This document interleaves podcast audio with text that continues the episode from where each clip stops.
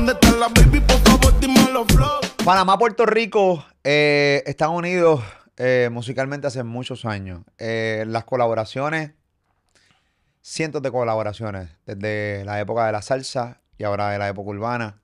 Obviamente siempre nos hemos entrelazado. He tenido la oportunidad de entrevistar muchos eh, talentos eh, panameños, que por cierto, adelanto de que estoy loco de conocer Panamá. No- nunca, nunca, nunca he ido a Panamá. La única vez que fui fue una escala, o sea, no he ido a Panamá.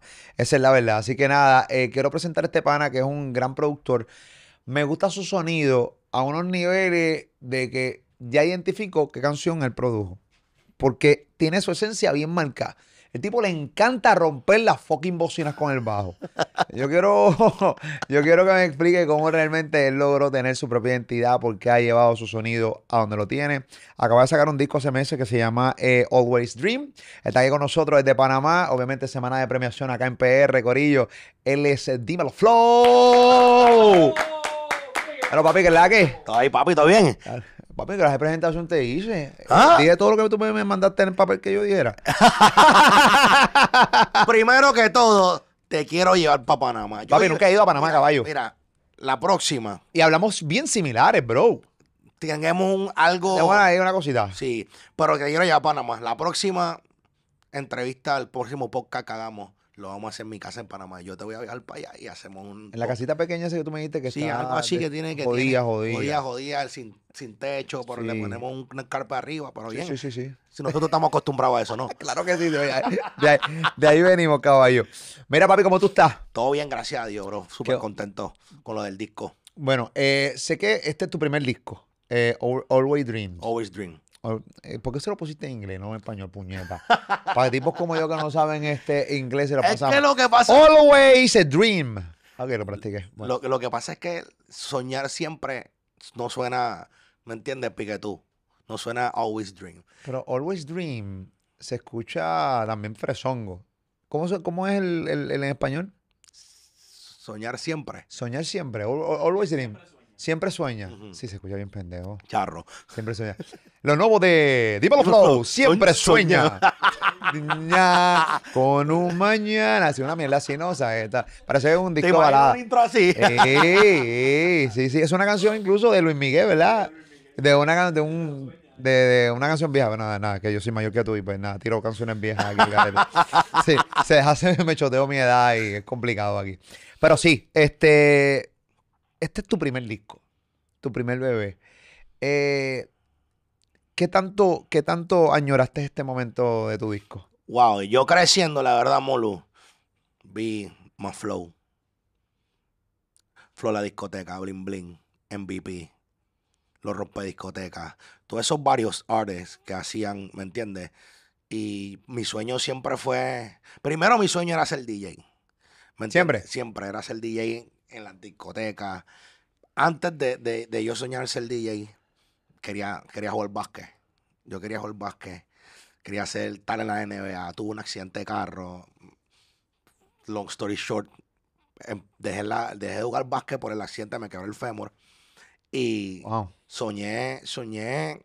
Por eso le puse al disco Always Dream. Porque yo siempre soñé hacer un disco como, como Always Dream. Y, y- y no lo, lo veía posible, pero también lo veía, o sea, un poco complicado. Y yo veía que nadie más lo hizo. Desde el tiempo ese, nadie más ha hecho un disco de varios dólares. Y yo como panameño, no, no, no ser de la isla, no ser puertorriqueño, es más difícil. ¿Me entiendes? Porque la gente dice, este loco, ¿dónde salió? Y sí estamos unidos de Panamá a Puerto Rico, siempre lo hemos estado unidos, unidos pero nunca había un artista como le pasó a Sech, que de- antes, después de, en general, ¿me entiendes? Que y Desde, los el, desde el general, Sí. no había un artista que realmente rompiera en PR y en el mundo. y en PR y en el mundo, eso es lo que yo de diciendo. música urbana. de música urbana. No, si vamos Sí, con los artistas, no, ya. Digo, ahora, hablo, del reggaetón de Claro. música urbana. ¿Qué pasa? Te digo lo de Sech porque no había uno. Y él llegó y abrió las puertas para lo que era Panamá. Siempre había uno que pegaba una canción, dos que pegaba otra canción. Muchos ganaron muchos premios, como fue Flex. Pero fueron una canción, dos canciones, nunca llegó a acaparar ese público completamente. Flex eh, fue un One Hit Wonder, lo podemos catalogar como un One Hit Wonder. Eh, a mí, porque mundialmente, te quiero, porque te quiero, yo creo que mundialmente sí. Esa, sí, esa Sí, sí, No, por lo menos yo no, bueno, yo no tengo el conocimiento, así que te pregunto. El conocimiento que yo tengo Es de, que una eh, canción. de una canción. One Hit Wonder. Pero. por Pero eso- lo hizo. Pero lo hizo, lo hizo, lo hizo. Pero es difícil, el, el género, tú sabes que siempre es mantenerse, ¿me entiendes? Y no, yo amo mi cultura, amo, amo los artistas de mi país y quisiera que se, que se dieran a conocer más. Ok, te pregunto. eh, es bien interesante lo que dices porque tienes razón. Yo arranqué diciendo que Panamá y Puerto Rico siempre han estado, uni- eh, han estado unidos. Pero sí, eh, tienes razón. Del general a Sech, ahí- ahí hubo un, un montón. Un gap cabrón. un gap cabrón de años. Sí hay un montón de artistas de música urbana que han salido y que sí seguramente eh, despegan, pero ninguno como Sech. Estamos claros en eso. Yo, esa es mi opinión, ¿me entiendes lo que estoy diciendo? Mi opinión, pero yo creo que está No, no, bien pero es que yo te, yo te lo puedo decir yo eh, y tú le puedes preguntar a cualquier persona, ¿tú sabes quién es Sech? Y le puedes decir cuatro eh, cantantes de música urbana de Panamá, oye, con el respeto que se Es que el merecen. respeto total, ¿me Hay un respeto total, pero no los van a reconocer. Y eso no es malo. Yo siempre veo, cuando, cuando yo empecé en esto, que an- alguien me presentaba, mira, él es Molusco. Y la persona decía, ¿quién? A Molusco. Posiblemente alguien se sienta mal. Ah, coño, no me reconoció. Yo lo veía como una oportunidad de crecimiento. A mí me pasó mucho empezando demasiado y todavía me pasa. Dímelo. Flow. ¿Quién, ¿Quién es, ese? Pero eso te, eso te motiva a trabajar más. Ok, la gente todavía no sabe quién soy. Voy a darle más duro, ¿me entiendes? Y yo creo que eso es lo que pasa y, y- y tiene que haber una unión entre los artistas. Ok, vamos, te doy un ejemplo. Aquí puede haber fulanos y fulanos en el género, aquí en PR, en otros países, y tú ves que ellos cantan juntos siempre. Pase lo que pase. ¿Me entiendes? Hay guerra en, en- en un año y el otro año están cantando juntos. ¿Me entiendes lo que te estoy diciendo? Por eso es bien importante tú, estás de tercero, tratar de, de qué posturas tú tomas con esas guerras, porque me ha pasado. A veces hay guerras, uno toma una postura, esos panas se reconcilian y tú quedas y tú quedas en el medio así, ¿ves? Eh, ¿Qué hice? Pero es, es la- es parte del juego de nosotros y, y tenemos, tú como Molusco y yo como Dímelo Flow, tenemos que saber estudiar esa parte de, de- de ya, no me voy a meter aquí porque ellos se reconcilian, quedó mal yo. ¿Quién fue el primer puertorriqueño que creyó en ti? Justin Quiles. Justin Quiles. Yo ¿Cómo- era DJ de él. Tú eras tu DJ. ¿Cómo es la DJ de contigo? show. ¿Cómo es la contigo? Él da conmigo en una discoteca en Tampa. Yo estoy tocando en Tampa y se llama Green Iguana. Yo estoy DJokeando. Él, no había mesas en el, en el VIP. Se lo pusieron al lado del DJ. Papi, él, Justin conmigo toda la noche. Ay, ¿qué tú haces? Yo trabajo aquí, trabajo en Orlando, trabajo en, en Ocala. Y me dice, ¿Tú, ¿tú estás trabajando con alguien? No. Vente conmigo, pues. Y nos hicimos pana después de ahí. Bien pana nos movemos Porque él fue a una discoteca donde tú, donde tú No, yo, yo estaba tocando de DJ. Y le gustó tu flow. Le gustó el flow como yo tocaba. Ah, no lo tocaba él, tocaba la música. No, no, por eso que tocaba. No, no, no, no. no lo estaba sobeteando a él ahí. No, no, no. O sea, que él, él escuchó lo que tú estabas haciendo en, el, en, el, en la disco. En la disco y me dijo, ¿qué vas a hacer? ¿Quieres, ¿Quieres trabajar conmigo? Vente de tour conmigo. Y él estaba, yo creo que acaba de sacar orgullo. Y esta noche. Que mucha gente piensa que Kiles es, es- es colombiano.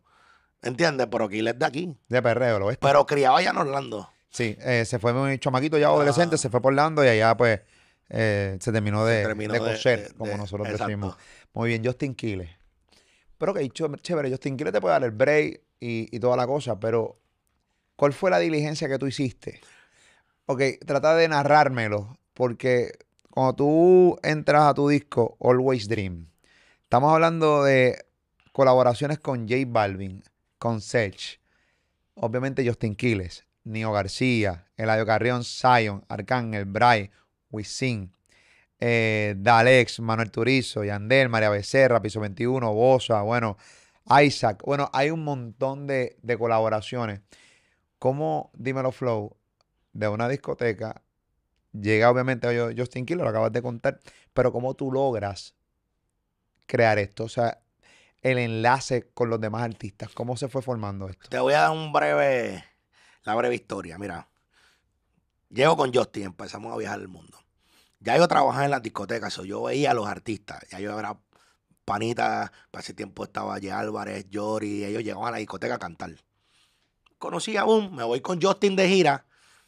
Antes de eso, ya yo grababa los chamaquitos en casa, en los estudios, ah, pero era de hobby, ¿me entiendes? Era porque, y para hacerme un par de pesitos también, porque como sabía grabar, los grababa y le cobraba 150 por grabarle las canciones.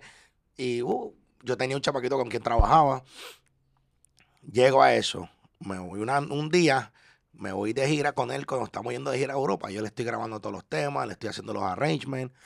Y digo, espérate, si yo sé hacer todo esto. No tenía ni computadora para... tenía la computadora de DJ. Pero yo digo, yo sé hacer todo esto porque yo no mismo compro. Y veía que hice las cosas y todo el mundo sacaba las canciones. Él me pautaba ya, pero grabándolo, sin, sin producir. Claro, sin hacerle música, sí. simplemente grabándolo. Grabándolo, ajá. Entonces yo dije, si yo sé hacer todo esto, voy a... Un día ya vivíamos juntos en Miami. Nos mudamos de, él de Orlando y yo vivía en Ocala. Nos mudamos de Miami y yo empiezo a... Yo digo, bueno, me compré la computadora porque y, me, y empecé a hacer un ritmo. Le enseño el ritmo ¿A quién? a Justin. El otro cuarto, yo, mira, ven acá. Este, y era el primero. Mira cómo pasó, gracias a Dios. después de todos los cantazos que cogí antes, ¿me entiendes? Te estoy dando la breve historia. Ah, vamos, él escucha el ritmo y se está montando el ritmo, le saca algo, lo graba en el teléfono. Le gustó. Lo llama a Farru. Lo llama a Farru y le dice, mira, llega que vamos a... Para que me tú sabes que Justin escribe un par de cosas a los artistas. Me dice, llega, vamos. Y me voy con él. Me voy con Justin y cuando llegamos a de Farro, Farro le gustó el tema y grabó en el ritmo. Wow, en tu primer ritmo. En mi primer ritmo. O sea, Farruko grabó en tu primer ritmo. Ajá. Tú nunca habías hecho un ritmo. Sí había hecho, Practicado, pero- practicado, pero- no lo había tomado en serio. Y tu primer ritmo serio, bueno, que tú entendías que era serio, me imagino que tú escuchabas ese ritmo hoy. Lo escuchaba, es una mierda. Yo no quería decirlo así, no, tenía co- no me sentía con la licencia, pero ya tú lo dijiste, pero sí, o sea. lo más seguro te escuchas ese ritmo y te dices, mano, yo quisiera hacer ese ritmo de nuevo con este tema. Pero está bien, así es la evolución. ¿Y qué tú crees? ¿Que Farruko le gustó de verdad o simplemente lo hizo por, lo- por hacerlo? No, porque él no sabía, él no sabía. Farruko me había visto con Justin por ahí, pero él no sabía. Justin llegó y monté esto ahora con Flow que hizo. y tiró en el tema. Y él montó en el tema, lo grabó él. Anteriormente de eso. ¿Cuál ¿sabes? tema era? ¿Ah? ¿Cuál tema era ese? Mira, el tema lo íbamos a usar ahora en, en Gangalí. Imagínate, eso fue hace años. ese tema nunca salió. Nunca salió. El pero tema nunca Farruko salió. tiró. Tiró. Tú sabes una de las cosas que, por, ¿tú sabes por qué a Farruko siempre le va a ir bien? Porque Farruko está cabrón. Ese cabrón toda la vida ha bregado full con los demás artistas. Siempre, siempre. Toda bro. la vida. Incluso él se tiró tiros en, en las piernas contra su propia carrera por grabar con artistas y sacaba a veces tres, cuatro canciones a la vez. Cinco. Cinco, porque simplemente ya tenía los compromisos con otros artistas. Y siempre tuvo el, el- el favor del público y toda la cosa. Por eso, él cometió muchos errores y él los contó aquí conmigo. Pero al final del día, dentro El corazón de él es otra cosa, Cabrón. O sea, siempre ha creído en Te los a- talentos jóvenes. Te voy a dar un ejemplo, Molu. Espíritu Guerrero con Cafú. Heads High, el que él suelta en mi disco. Ya la había hecho la transición a lo que Farruko es hoy en día. No es una diferente persona, pero musicalmente ya él no canta. Sí, la letra que tienen La- suelta, que la hiciste con Raúl Alejandro María Becerra, Farru. Farru, ya, y la letra de Espíritu Guerrero, que está en el disco con Cafú, que eh, Espíritu Guerrero es un tema que hicimos para Gangalí. El video se perdió y nunca salió el tema. Yo lo llamo y le digo, Farro, ¿qué vas a hacer con el tema? Porque ese tema era de él. Nosotros fuimos a Panamá, grabamos un video con Cafú, toda la vuelta. Y le digo, Farro, voy a sacar el disco y quiero un intro, más o menos, quiero un tema que, que, que, que represente con Cafú. Y él me dice, dale, cógelo. Yo llamo, pido los releases, hablo con Farro, hablo con Frank, disquera. Nunca un problema con Farro. Farro me dio uno de los primeros temas a mí también, cuando yo salí, como artista productor. ¿Cuál fue tu primer tema que explotó? El Favor, que está Nicky Jam. Como artista, Nicky Jam, Lunay, está Sech, Zion. Wow. El Favor, yo creo que fue que el tema que Los cantaban en los conciertos, la gente los cantaba, todos los artistas los empezaron a cantar en sus conciertos. Zion también me dio la oportunidad, Zion y Lennon al principio con, con Justin. Zion fue parte de, de- de- todo lo que pasó en mi carrera también. Ahorita me dijiste algo bien clave, para mí es bien importante que me lo cuentes porque a mí me gusta que los artistas cuenten lo jodido que la pasaron. Porque cuando nos vamos a las redes sociales siempre tenemos una... Las redes sociales está llena de falsas realidades. Riqueza falsa, belleza artificial. Mierda, las redes sociales es mierda. Riqueza Todo, falsa todo. porque sé lo pelados que están esos hijos de puta. La real. No todos. No, pero es la real, es la Pero real. hay uno, y no estoy hablando de los artistas de música urbana, sino influencers y eso. Ok, pero y en, y en- en redes sociales en el overall en general. Pero a mí me gusta de repente escuchar historias siempre de, de artistas que me digan, papi, cuando yo estaba en malas de verdad. Ahorita me contaste que te estoy resumiendo mi vida aquí, esto, va- antes de, del- descojón que tenía, literalmente, antes de ser Dímelo Flow, el DJ de Justin Quiles y de que Farruko tirara en un tema tuyo y de que y Lennox también te apoyara y de Nicky Jam y, y todas las cosas, pero ¿qué tan jodida realmente fue tu, o sea, tu vida antes de llegar? ¿Qué te lleva también a Estados Unidos? Porque también veo que te crías en Estados Unidos o por lo menos pasas parte de tu vida en Estados Unidos. Mi mamá se casó con, con en- en- mi papá falleció a los tres años yo tenía de cáncer en la sangre. Wow. Yo me crié con mis abuelos y mi mamá. Mi mamá después se casó, nos mudamos a Estados Unidos a los 5 o 6 años. Tengo tres hermanos, una hermana y dos hermanitos. Ok. Y bien, yo digo que la pasé difícil, gracias a Dios tuve todo para vivir, ¿me entiendes? La pasé difícil en, en cuestión porque yo era una persona muy independiente. Me fui a los 17, no porque tenía que irme, no porque no había dónde quedarme, sino que era muy independiente y quería lo mío. Me fui a trabajar, empecé a hacer los parisitos. Y te cuento que después que me mudé solo, llego a Miami. Después de todo de, de lo que pasé en la discoteca, me conoce Justin, te cuento una historia que estoy en Miami. Yo ya yo termino, escucha, ya termino de, de ser el DJ de Justin, pero estoy en el proceso. Justin se va de gira, yo le digo, Justin, ya yo no, yo no, yo no, no puedo ir contigo porque quiero hacer esto. Y él me entiende. So, él se va de gira. Y ese puesto es de transición, no es para morir ahí. No, ¿entiendes? Ese puesto Claro. no tiene que crecer. Y yo tenía aspiraciones y sueños. Y, le, y él me entendió. Yo estoy diciendo, no, tranquilo, quédate. Me quedo en casa, papi. Voy, a, voy a comer con una, una gallita, Aquí le decimos un culito, un un culito. culito. Ajá. Y cuando estoy en la cena, voy a pagar y la tarjeta no pasa. Decline. Decline. Cuando yo voy a ver, me sacaron Un sabroso decline. me sacaron el carro y me sacaron el seguro. Tuve que llamar a un pana, me mandó un celsazo. Y eso pasó hace como cinco años, ¿me entiendes? No mucho. Me mandó un celsazo, pasó la tarjeta. Voy a casa. No tengo ni un peso. Ni Jeva tampoco, me imagino que se quedó. No, pero sí pagué, sí pagué. Pero no podíamos ir para ningún lado después de ahí. Ni Jeva tampoco, porque se quedó. da. Nah, No, Lu, llego a casa, al otro, no tengo para comer, nada. Y yo no soy de pedir, había gente, pero a mí no me. Yo siempre he tenido lo mío, gracias a Dios. He trabajado por lo mío y me, y me da pena, eso da pena, ¿me ¿Pero qué entiendes? pasó? Porque te gasté sin dinero. Me quedé sin dinero, no tenía, pues se salió lo, salió lo del carro. Me prestaron para pagar la cuenta de la comida. Ese, yo pensaba, O sea, tenías un atraso en el carro, te lo cobraron y te De quedaste sin- todo, de todo. Tenías todo atrasado y todo te lo atrasado cogieron del carro y el seguro, eso me co- sacaron los dos meses. No tengo nada. automáticamente de tu cuenta. De mi cuenta, Y- tú no lo sabías y ya tenía, me imagino, que un sobregiro o simplemente la cuenta en cero. En cero, sobregiro, en cero, 150 sobregiro de la cuenta. ¿Mil o 150 dólares? No, 150 dólares. Ah, sí, sí, un sobregiro. eso Igual, terrible. 150 no tengo un peso. Dos pesos de sobregiro, es que no hay dinero ahí. Le debes al banco. Llego a casa y no hay nada, no hay, no hay nada en la nevera, no tengo para comer. Esto es una historia que yo se lo di al flaco los otros días.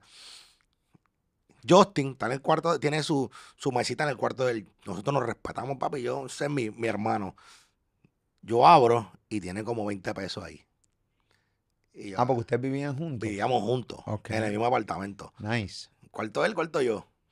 Cosa cabrona esta. Saco los, abro, yo nunca me, nunca me metí al cuarto de él. Siempre lo llamaba y que para una tenis o algo, hey, voy para tu cuarto. Pero a mí me daba pena, yo no podía, ¿me entiendes? Me metí 20 pesos. Me voy, compro un saco de arroz, pollito, yo sé cocinar. algo. Ahora el revuelo es, Justin llega mañana. ¿Dónde yo consigo esos 20 pesos? Para ponérselo para atrás, para que él no se dé cuenta que yo me metí al cuarto Y que estoy pelado. y estoy pelado. ¿Tú no le quieres decir a ellos? No. pelado? Te da vergüenza. Sí, me da vergüenza. ¿Me entiendes? Y, y él siempre me ayudaba, pero nunca. Lo que le doy el respeto a Justin es porque él nunca me. Él tenía chavo. ¿Me entiendes? Y ya él estaba en su carrera, pero. Él tenía dinero, pero nunca él me, me, me dio todo. Sino que él trabaja y. ¿Me entiendes? Y búscate lo tuyo. Y, y yo lo respeto mucho por eso, porque eso es lo que yo creo que, que también, si imagínate, si yo llego a Miami y me dan todos tenis, esto y esto, lo otro, tenis, carro, pico. Y, y, y, y- eso me enseñó mucho a mí a, a- a- ganarme lo que y a trabajar por lo mío.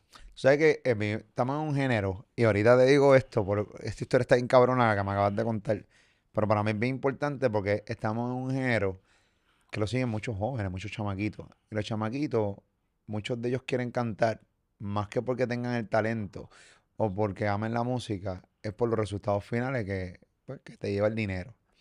Entonces, el problema de, de trabajar por dinero es que realmente, pues no, o uno no practicamos o no, No la que- saben. o sea, no, no saben en dónde se están metiendo. Y no está mal. No está mal que entiendan que en esta industria o en cualquier otra hay que joderse.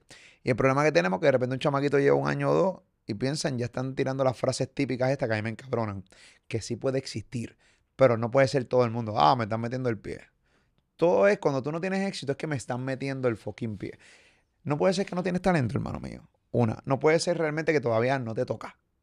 No puede ser que todavía te tienes que seguir metiendo en un estudio y practicar, practicar, practicar hasta llegar al sonido que mí Pueden me ser tomó muchas 15 cosas. años, bro. 15, yo tengo 30. ¿Cuánto te tomó para llegar? Casi 15 años. 15. Repite ese número. 15.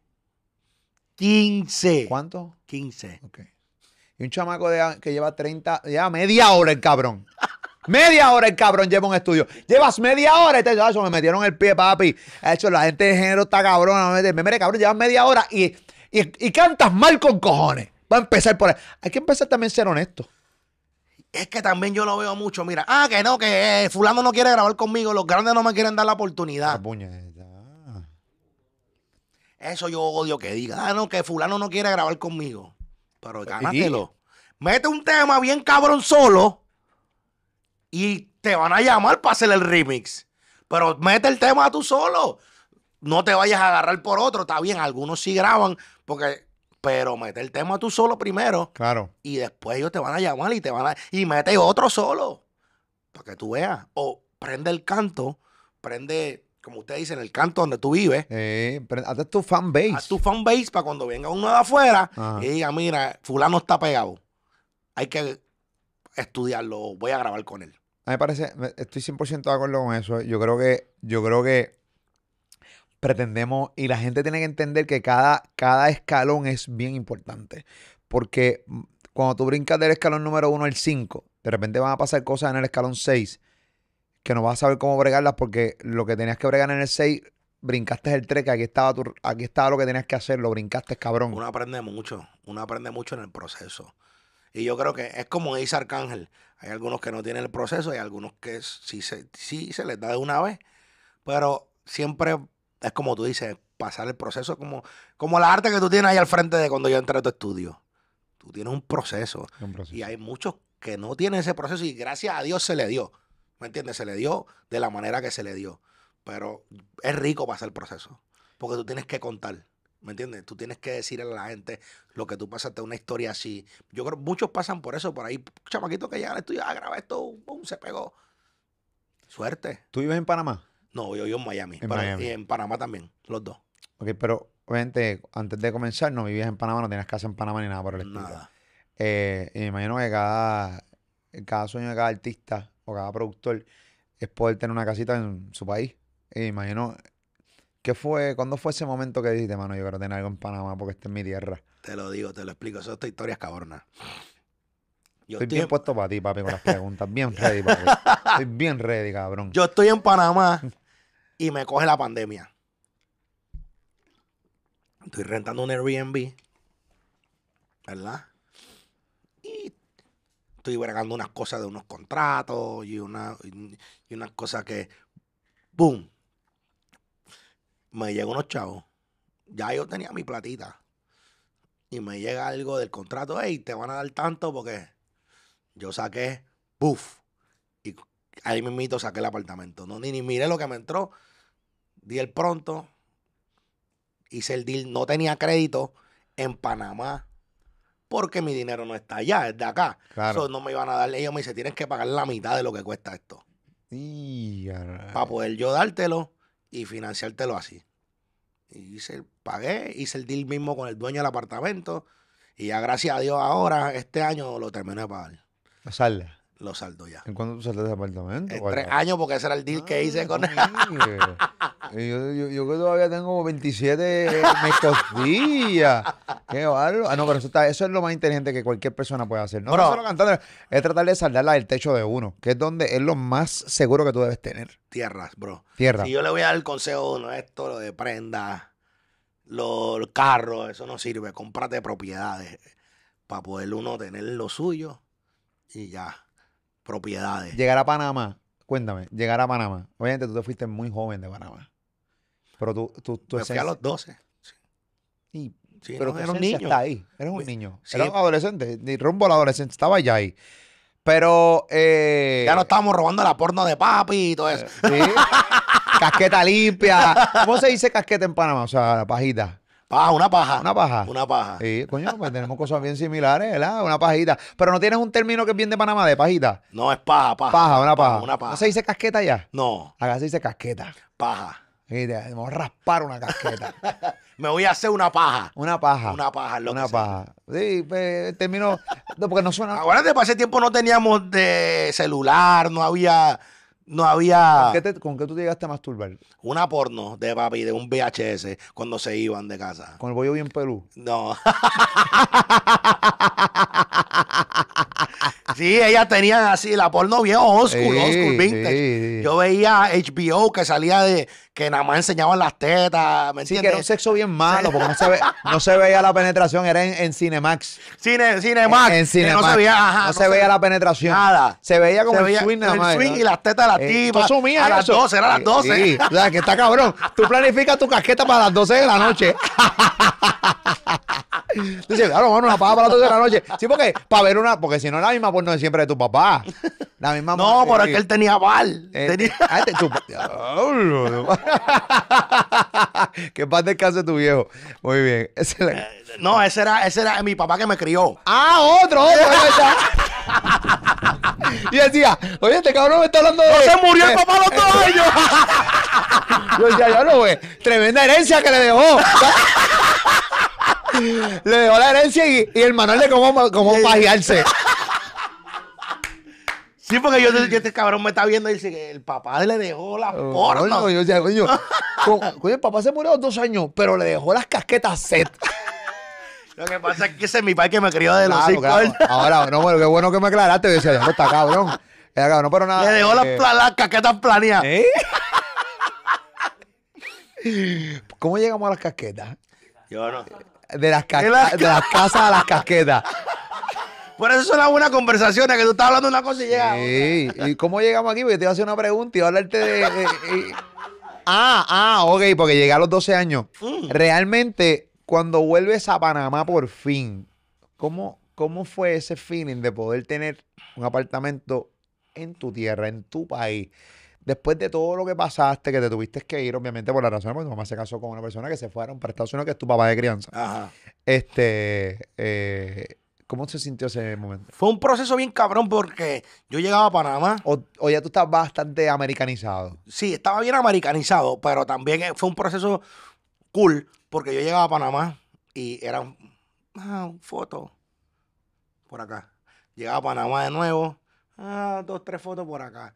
Llegaba a Panamá de nuevo, ah, pasó el proceso, brother, y, y ahora, gracias a Dios, la, la gente en Panamá me quiere mucho y, y- y yo creo que hay un respeto y hay un, hay un La gente de Panamá sabe que cuando es igual que PR, si gana Tito, si, si hace alguien, ¿me entiendes? Ya uno, el panameño siempre es muy, ¿cómo te digo? Apoya. apoya demasiado lo que es el talento y para nosotros lo que es, es Sech, yo y creo que ahora podemos decir que Bosa, que son los que estamos representando el país Vos sos duro. afuera, creo que, que, que es una parte muy importante pa- para mí. Yo la sentí, o sea, que te hace foto en tu país, que te quieran en tu país, tú sales en tu país, ah, ese flow y eso se siente cabrón porque es tu país, no es como todos estos otros lados, es en Panamá y la gente a veces no pensaba que yo era panameño porque no era de allá, no vivía allá, la mamá de mi hija es puertorriqueña, entonces el acento se me mezcla. So, la gente es como que él no, no de Panamá. Y ahí cuando yo hice mi entrevista, la gente ya se dio cuenta que yo sí era de Panamá, me vio más en Panamá porque tenía mi apartamento allá. Ahora sí me... Tú sabes. Poco a poco, poco a poco, poco a poco. Tú sabes que Sech, obviamente, contó la historia conmigo hace, yo creo que más de un año, una entrevista que le hice en el estadio Bithorn, acá en PR. Este, y obviamente cuenta la historia tú, la de él, cuando tenía que quedar en el estudio a dormir, eh, la película, todo lo que pasó. Este, que incluso le recomiendo a la gente que busque esa entrevista de Sech. Eh, cuando la vean, soy yo, con 147 libras más. Este, que mucha gente estuvo cabrona. Incluso vamos a, poner, vamos a poner un cantito de esa entrevista. Mira, miren esto. cabrón que es ver por. Volar. Ok, vamos a preguntarte, esto no importa, como que está cabrón, pero la canción que tenía dentro de ese CD, ¿qué tal? Se pegó, Se pegó. se pegó. ¿Qué canción era? ¿En Sí, Panamá? Sí, se llama El cabrón de tu pollo. Sí, Se pegó. y mucho. Mucho. Fue la canción de carnavales. Tiempo después, pero fue la canción. Pues, pueden buscar en su totalidad esa entrevista. Quedó increíble con Sech. Obviamente ves a Sech un poco tímido. Él sigue siendo un poco tímido, pero está más suelto. La historia de Sech está bien cabrona. Y él la cuenta completa ahí. Cuando, cuando le das para atrás al tiempo y luego te ves viendo a Sech en el Coliseo de Puerto Rico llenando tres sold out. Para mí, ese día fue muy especial. Demasiado especial porque nosotros nos conocimos en un casino y en internet. Y el primer día que nos vimos, el gordo tiene una, el gordo tiene una hambre demasiada. Este chamaquito es algo muy diferente. Y, y- y él siempre se vio siendo alguien grande. Y para él tener su foto al lado, yo creo que se la pusieron al lado de, de Rubén Blay, ¿verdad? Ajá, en el En Coliseo. el Coliseo. En el Coliseo, cada vez que alguien se presenta, en los pasillos donde están este, los camerinos, están todas las fotos de toda la gente que se ha presentado en el Coliseo de Puerto Rico. Y la de Sech está juntamente al lado de la de Rubén Blades. Incluso él lo puso en un post. Y lo que pasa es que ese, el Coliseo de Puerto Rico, es algo, un logro para un puertorriqueño, ¿verdad? Y un logro para cualquier otra persona del mundo. Y para que Sech llene tres, tres, no uno, te lo, te lo juro, cuando no, no es que uno no creía, pero cuando decía vamos a hacer un choli, yo, vamos a hacer choli. Yo creo que puedes llenar, yo lo, lo llena uno. Pero cuando nosotros vimos el día ese, ah, soldado ya. Estábamos en mi casa en Panamá. Estábamos todo el corillo de él, el mío. Uno, dos. Y él dice que vamos a hacer tercero. Yo, ah, llama a Omi y le dice. mm. Hice los tres. Y llenos total. La gente gritando. Lo más importante que la gente estaba viviéndose. No fueron di- ah, porque era Sech, nada más. Fueron para cantar las canciones. Y, y, no, y, y yo me viví los momentos por cada canción que nosotros hicimos juntos, ¿me entiendes? Yo decía, wow, logro y, y le di gracias a Dios por, por, por todo lo que hizo por nosotros. No, la realidad es que eso fue un weekend increíble. Incluso yo tengo el momento aquí cuando él tiene la primera. Nosotros estábamos transmitiendo en vivo con Sech. En Ah, ese momento, duro. aquí para el canal. Duro, quiero documentar duro, esto de no. Quiero documentarlo, quiero que lo vean. Están ahí en el live, los que están en la página, los que lo van a ver después, gracias. Y vamos para encima, en verdad, bro. Ya seguí dando lo mejor de mí. Gracias mil, mil veces, bro. Antes de irte, en 25 minutos, anúncialo, Molu. Sold out la primera función, caballo. Sold out la primera función El de Sech. 25, Dios mío, En ya usted 25 sabe. minutos. De aquí llamo a Omi para ver qué es lo que va a pasar. Nos vemos en la segunda. mío. Sold out.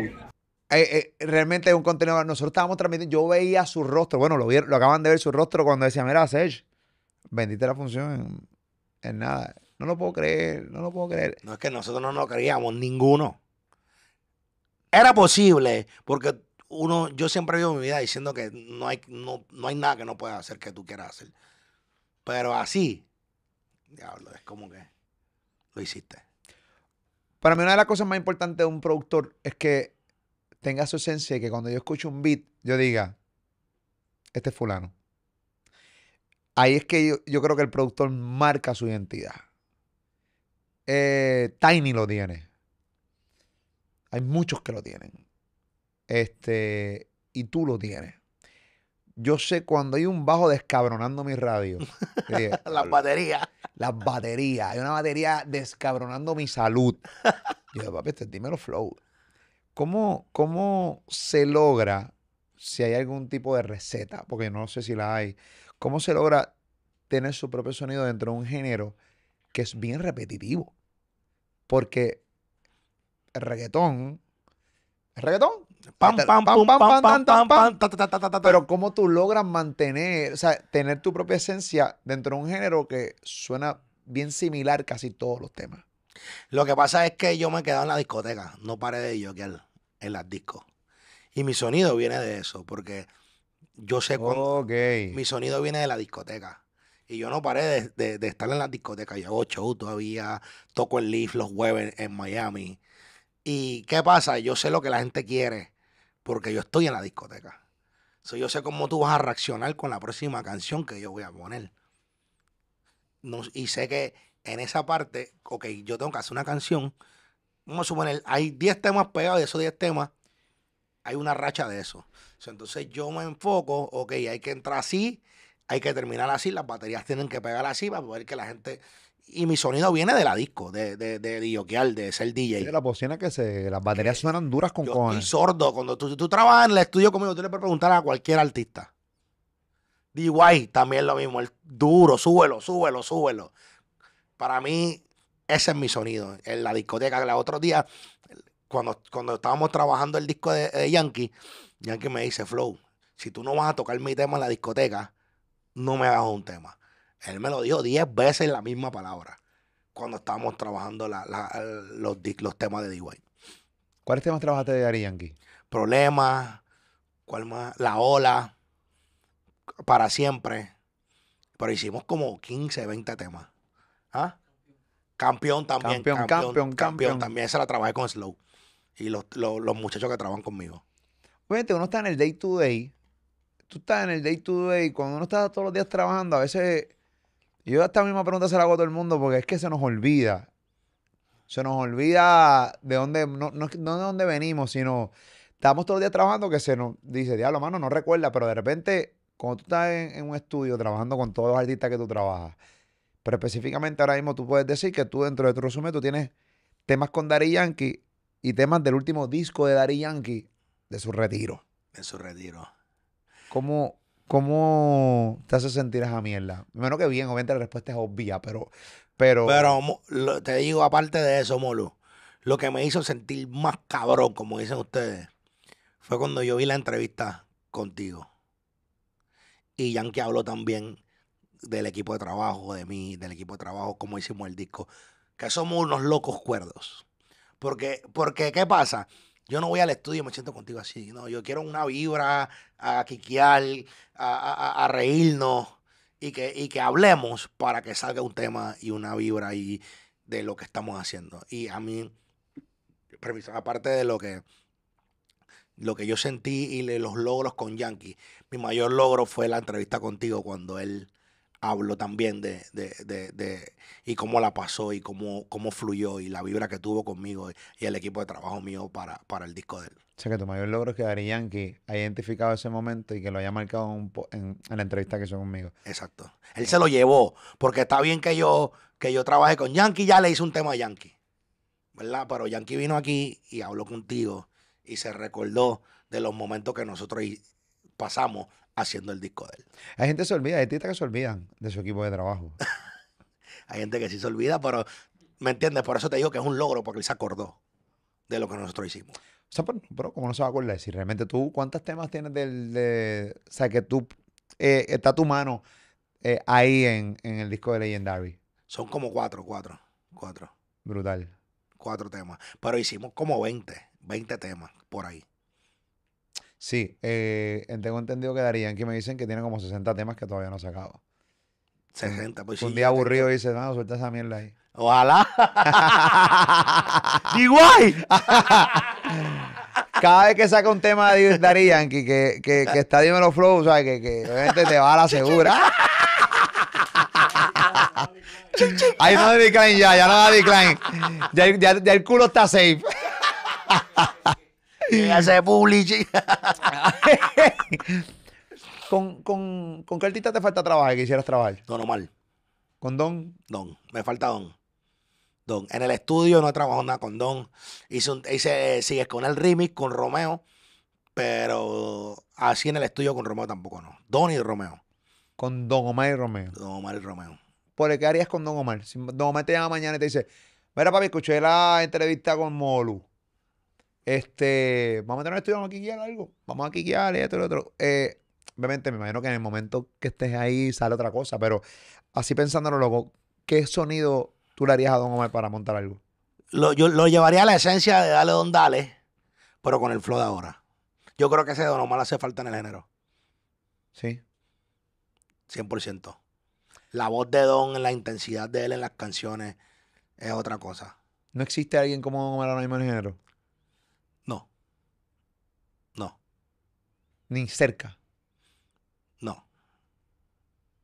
Todos tienen, todo artista tiene su esencia, pero Don es Don. Y siempre va a seguir siendo Don.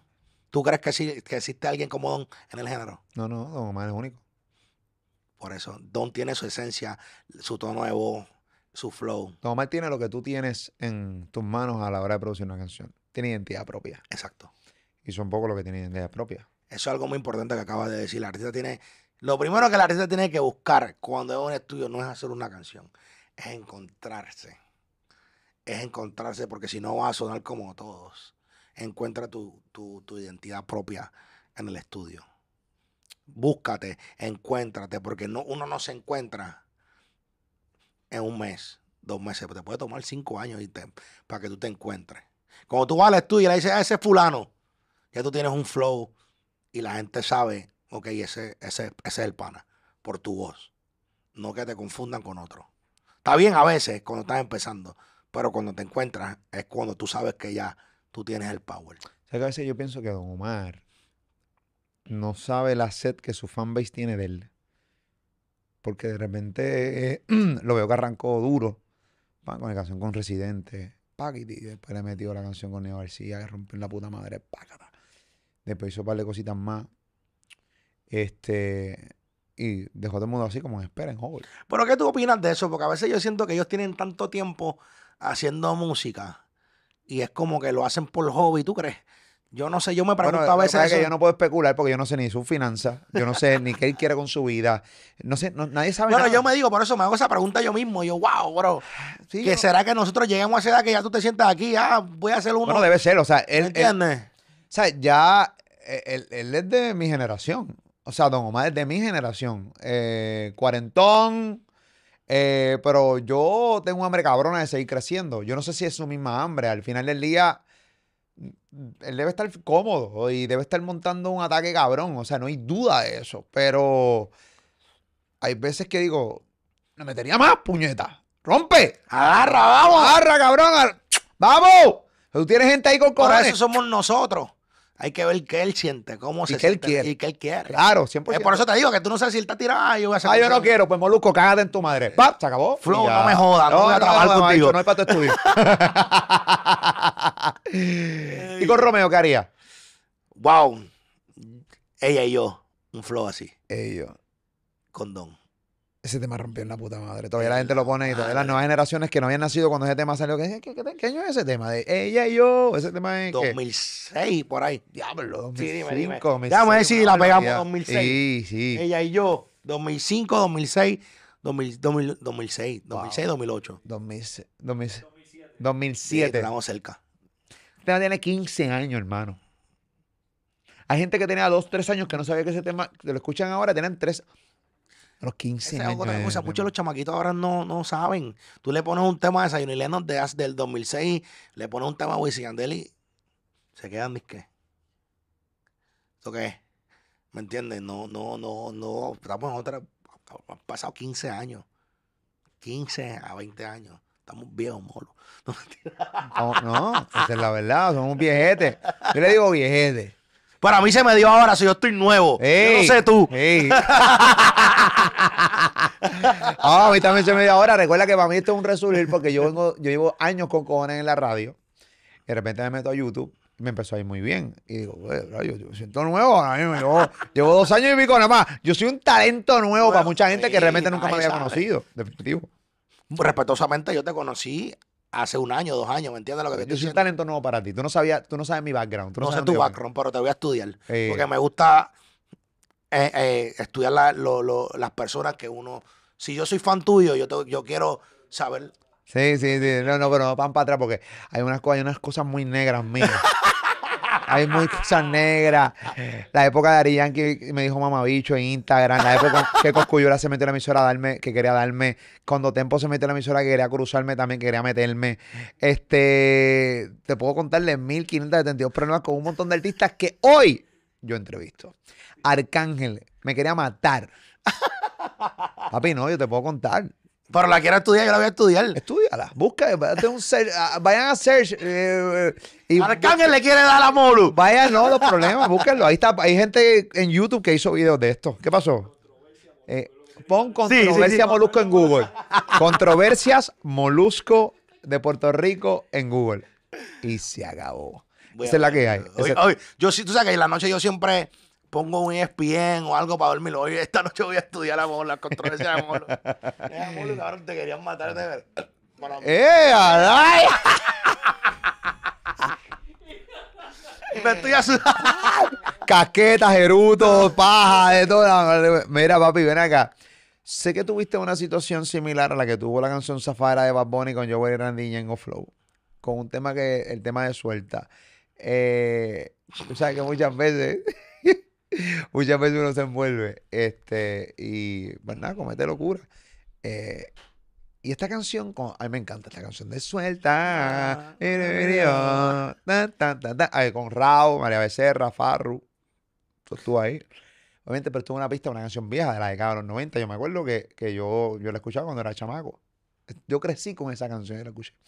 Eh, pasó algo similar, o sea, de- con... Lo que pasa fue que la pista fue nueva. Hicimos un ritmo nuevo, pero el artista, que es Mr. Vegas, él estaba en la canción. So, ellos llamaron y yo quiero tanto. Si no, no sale. Y obvio, uno tiene que dar lo mismo que pasó allá. Pero yo sí tuve la oportunidad de, de- de cacharlo antes que saliera. Que no, no, no pasó lo de Zafaera, que después. O sea, pero cogiste un porcientito por lo menos. Sí, yo sí, sí, sí, sí. Sí, sí, sí. Algo chévere. Sí, algo, ch- algo que da para dividir. Algo que va y para dividir, apartamentos en muchachos. Cuando llega ese publicity, ¡pa! Y eso que fue en pandemia, así Qué- que qué duro. me salvó. Qué duro, qué duro. Tú sabes que siempre ha ocurrido esta madre de, de dónde viene el género. En estos días ha ocurrido eh, también que el, el, lo del dembow. Este, Don Miguelo se puso en un live a discutir con el doctor Nastra de que el dembow no es un género, que el dembow no es dominicano. El otro dijo que sí, para aquí para allá. Eh, obviamente también eh, en una entrevista que yo hice con Mafio, es amigo, productor, también ha dicho que el, que el dembow no es un género. Él lo dijo, que es un, un ritmo y toda la cosa. Recientemente también el Chombo dio una explicación de que el, del, dembow también un ritmo y, y explicó de dónde viene la palabra y de dónde viene el término dembow. Este, y pasa lo mismo con el reggaetón en Puerto Rico, que toda la vida, toda la vida, cada tres años sale el maldito tema. No, que vino de Panamá, que Panamá lo tiró a los otros y para aquí para allá hay una cadena. ¿Qué, ¿Cuál es tu pensar de todas estas polémicas de que si el dembow... Yo no he visto un solo... con la salsa así, yo nunca he visto realmente un género que la gente... Que jodan tanto, decir dónde vino. tanto. ¡Wow! ¿Cómo jodemos? Y que posca para aquí, posca para allá. Obviamente genera views. Por eso también se hace. Y antes, no- en el momento de la salsa no existía YouTube. que seguramente si hubiera Yo existido creo que YouTube- hubieran Sí. por ahí, no, que yo hice esto, la conga Eh, la inventé yo. El güiro soy yo, papi, cabrón. Este La corre- conga es mía. Sí, se- seguramente, caballo, seguramente. ¿Qué te opinas de todo este revolución siempre entre países, géneros, ritmos? Bro, lo que tienen que hacer este mundo unirse y olvidarse de dónde vino. Ya está aquí. Ya están los americanos poniendo reggaetón en una radio. Ya están los americanos buscando. ¿Tú no te acuerdas antes que grabar con nosotros, que grabar con un 50 Cent para nosotros era, wow, pues si Yandel grabó con 50 Cent, que si el otro grabó con esto, ahora ellos están buscando a nosotros para nosotros grabar con ellos. ¿Me entiendes lo que te estoy diciendo? Ahora nosotros tenemos que estar, olvídate de dónde vino. Ya lo hicimos. Ya es un sonido mundial. No, ahora los latinos nada más escuchamos reggaetón. Ya se pone en todos lados. En todos lados. En la radio americana suena Bad Bunny, suena Farruko, suena Molusco. Hasta tu nombre lo tienen que decir por la en las canciones. ¿Me entiendes lo que te estoy diciendo? Entonces, lo que tenemos que hacer, olvídate de la polémica de dónde vino, ¿para qué? ¿Qué vas a ganar con dónde vino? Te van a dar un premio por, por decir que el reggaetón lo hicieron en Perú, lo hicieron en Panamá o en Chile o en Ecuador. ¿Para qué? ¿Quién? ¿Cuál es el, el- premio que te dan por decir empezó aquí? Si al tipo que lo inventó, el que lo haya inventado el dembow, el que haya inventado el, el- el reggaetón, le dirían, ok, yo te voy a dar 7 millones de pesos, 10 millones de pesos porque tú fuiste que lo hiciste. Y vas a coger regalía de todas las canciones que se hicieron. Entonces, pelea. Pero si eso no te beneficia, búscate el peso. Hazte una canción de reggaetón O, y, o un dembow. y un dembow rompe la puta y rómpela. Duro. Mira, ahorita estábamos hablando de tenis. ¿Tú eres coleccionista de tenis? Brutal. Y tengo una, te- una, una tienda en Panamá de tenis, un de, de resell y, y todo. Yo tengo que confesar algo. Yo no soy una puñeta de tenis. Le voy a explicar. Eh, obviamente, como estoy ahora en el mundo de YouTube y toda la cosa, tengo que hacer entrevistas. Pues, hermano, me compro tenis. Porque, pues, entonces de repente, cuando me pongo tenis que son cool. la- Son cool. Pues sí, vamos, porque no quiero. Tenis cara, cabrón, porque en verdad son caras, cabrón. En verdad yo decía, diablo, esto es bien caro, cabrón, qué mierda. Pero es parte de la esencia, ¿no? Y de repente me encuentro gente y me dice, ¡Hablo, Molu! ¡Las la cachaste! ¡Es la grasa! Y yo, sí, papi, las caché. ¡Uh! Forcé. Me metí, papi. ¡Uh! Mierda, me, me- si tuviera la clase de cola que me doy. No, no se muerdan, pero me las consiguen. Pero, papá, yo sí. Esa es dura, sí, papi, sí. Y todo, yo no sé ni cuál es la puñeta. Yo no sé cuál es este modelo, por ejemplo. Por lo menos yo te digo, soy fanático de las tenis, pero no soy fiebre. A mí me gusta tenerla para usarla. A mí también. ¿Me Pero yo no entiendes? sé ni el nombre. yo a veces te digo, esa es es una. Jordan. No me sé el número, por eso me gusta y tengo Esto es cuatro. una Jordan, esto es una Jordan. Esto obviamente es una Jordan. No sé cuál es el número, pero una Jordan. Cabrón, ¿y ¿Esa- qué- ¿Qué número es esa? Eh, La 6. La Jordan 6. Ah, tengo el pana que está. Pero yo, yo, papi, ahí viene, Molu, papi, ¿cachaste la Jordan 6? Qué duro, Molu. Sí, papi, las caché. Yo, Mañana sale la 12, ¿te la dieron? papi, qué cabrón, la cachaste. ¿Qué 6? 10, diablo, qué difícil es ese 6. Eh, no, pero- nunca tienen 10, me avisa, ¿quién te la consiguió? Sí, sí, una venda bien cabrona. Pero tú, tú también vendes tenis. Tengo una tienda en Panamá que se llama Ruba, ¿De tenis? de tenis. Qué Y duro. yo creo que voy a hacer una aquí en Puerto Rico. Ah, qué palo. Qué palo. Tenis, ropita. Ah, ¿tienes tu línea? No, no, es una ropa resell, una tienda resell. Ok, ok, ok, ok. De esas que ah, la, la, la revende, la Ajá. vendes cara con cojones. Exacto. es una tienda resell. Vas a estar en los premios Juventud, vas a estar en Forma Roja, premiación. Los premios Juventud están aquí en Puerto Rico, en el Coliseo de Puerto Rico. Un montón de estrellas que van a estar este, eh, desfilando por la alfombra roja. Van a estar esta noche especial, que es una noche que se le hace homenaje a la música en general. Eh, cada premiación que eres invitado, me imagino que representa el logro cabrón y acordarte de cuando estabas robándole Robando los 20 pesos a. No se los robé. No, se lo pediste, pero Se se lo lo, devolví. se lo devolví. Muy bien. Sí se los robé porque no estaba y no le pedí Eso. permiso. Bien, ¿no? Se los robé, Eh, pero sí. se los puse para atrás. Sí, Fue sí, un robo. a- Es un robo devuelto. Es como una. ¿Cómo es se le puede decir eso? Es un préstamo. Un préstamo si será aprobado. Sí se la ha probado, exactamente. Sí, un préstamo si será aprobado. Sí, sí, sí, sí. Un préstamo sin ser aprobado. sí, sí, sí. ¿Cómo te sientes con otra premiación más en tus costillas? Gracias a Dios. De verdad me siento bien, bien, bien contento y dándole gracias a Dios por todo lo que tengo y por todo lo que voy a seguir trabajando y salud, lo más importante. Que hablamos de eso en antes. Sí, sí, sí. salud es lo más importante y, y de verdad cumpla sus sueños.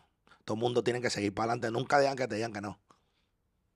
Para mí siempre es muy importante seguir y, y suena pussy esto, ¿me entiendes? Pero es la real. Tú tienes que cumplir tu sueño y que nadie te diga que no. Sí, suena clichoso, pero Sí. es la verdad. Es la real. Es la verdad. Eh, suena clichoso porque hay que repetirlo todo el tiempo y es como un mismo libreto, ¿no? No, yo me iba a quitar, Molu. Yo, yo, yo antes de, de- de que se me diera, yo me iba para Panamá de nuevo, no a quitar de la música, sino que ir para allá a buscar otra oportunidad porque no se me estaba dando. Los 200 pesos cada vez que y los 150 de la discoteca no me daban. Y ya yo tenía a mi hija. Tenían que buscarla de alguna manera. Y gracias a Dios. De mamá boricua, papi, que eso es todos los meses. ¿Dónde está la, dónde, ¿Dónde está? ¿Dónde está, dónde está la pensión negro o va preso, caballo? Y morí de Nueva York. Y Boriel, ¡oye! Sabroso, sabroso. ¿Qué es lo próximo de Dímelo Flow? ¿Qué ¿Estás quiero, quiero hacer un quiero hacer un sangre nueva quiero hacer quiero agarrar los chamaquitos nuevos y, a ver si si si lo- los que están posesionados ahora grabar con, con cada uno que le guste yo voy a hacer los temas con los chamaquitos primero voy a hacer los temas con los chamaquitos y, y después se los voy a presentar a los artistas que están posicionados y, y a ver si, si, si se motivan. Pero, y si no se motivan, también lo voy igual lo saco con los chamaquitos. Quiero, hacer, quiero darle la oportunidad que el mundo oiga talentos nuevos. Qué duro, qué duro, qué duro. Papi, Gracias, Molo. siempre es bueno conversar contigo. Igual. Seguimos en Te voy a mandar un par de tenis. No ¿Qué te tal? me pares todavía, me despedí la entrevista, chico. No, no me voy a parar, me estoy acomodando, Sí, Molo. Quiero ver, quiero, quería ver la- la- Dale. los 400 que tiene en el pie. Son 400, no sé ni cuánto vale, en ¿verdad? No sé ni cuánto Por ahí, tres, tres y pico, la- tres y medio. Estas me las regalaron, estas me las regalaron, estas me las, las caché regaladas. Regalá. Sí, las caché regaladas, las caché regaladas, esa es la que hay. Dímelo, Flow, puñeta, Panamá. Y te prometo, la próxima entrevista va a ser en Panamá. Yo quiero ir a Panamá. Hecho, te voy a llevar yo. Muy bien. Ahora dime dónde puedo ir a comer después de aquí. Ah, te voy a decir. Algo par- criollo. Ah, no, papi, te voy a decir Sí. par de lugares. Y recuerda que yo no como mucho, pero ¿dónde yo iría si tuviera el estómago entero? yo soy Moluco, de acá de San Juan, Puerto Rico para el mundo. Saludos al Corillo de Panamá que están viendo este podcast y obviamente al resto del mundo. Colombia, República Dominicana, eh, Perú, El Salvador, bueno, todo. el- aquí, obviamente, aquí en PR, Estados Unidos. Gracias por siempre seguirnos acá en YouTube. Síguenos en- aquí en este, en este canal. Y suscríbete, puñeta, ahí, que vamos a rumbo a los 2 millones de suscriptores. Chequeamos, coro.